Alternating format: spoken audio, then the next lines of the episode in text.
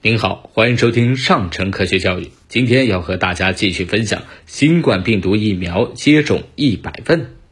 第二十五问：我国疑似预防接种异常反应监测是如何开展的？《中华人民共和国疫苗管理法》全国疑似预防接种异常反应监测方案、预防接种异常反应鉴定方法。等均对疑似接种异常反应、疑似疫苗不良反应监测报告有明确的规定。疑似疫苗不良反应的监测是通过中国疾控中心建立的监测信息系统实现。疾控机构的药品不良反应监测机构实现信息共享，各级疾控机构和药品不良反应监测机构也会对监测的信息定期进行分析和评估。如果遇到重大事件，会进行及时的分析和评估。第二十六问：疫苗如何进行全程追溯工作？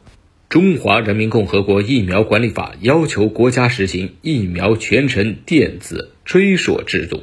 疫苗上市以后，从生产、运输、储运、使用等各个环节。应有准确规范的记录，全程追溯记录的信息包括疫苗品种、疫苗生产企业、剂型、规格、批号、有效期和预防接种个案信息等等。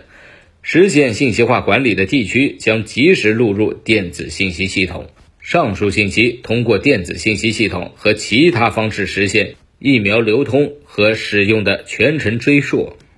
第二十七问。疫苗是否需要冷链？需要。疫苗是一种生物制品，要保证生物制品的质量，必须要在规定的冷链状态下储存、运输。第二十八问：怎么保证疫苗在运输和储存时安全有效？《中华人民共和国疫苗管理法》《疫苗储存和运输管理规范》《预防接种工作规范》。对于疫苗储运的冷链要求都有具体规定。第一，疫苗运输时，疫苗运输企业在运输过程中要定时监测、记录温度，保证疫苗处于规定的温度环境。疫苗接收时，接收单位要索取检查本次运输过程的温度监测记录。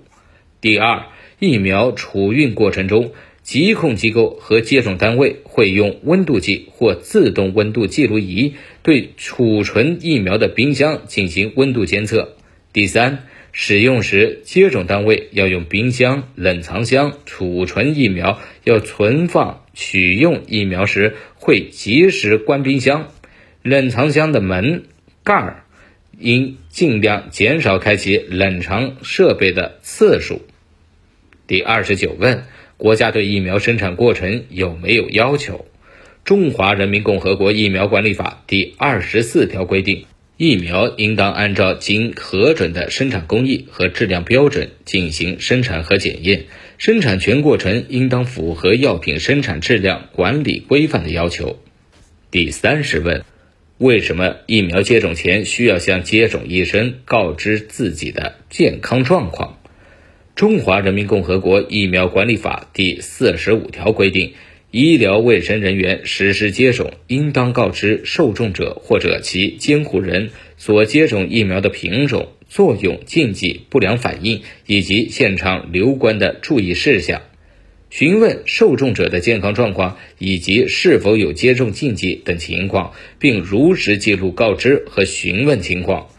受种者或者监护人应当如实提供受种者的健康状况和接种禁忌等情况。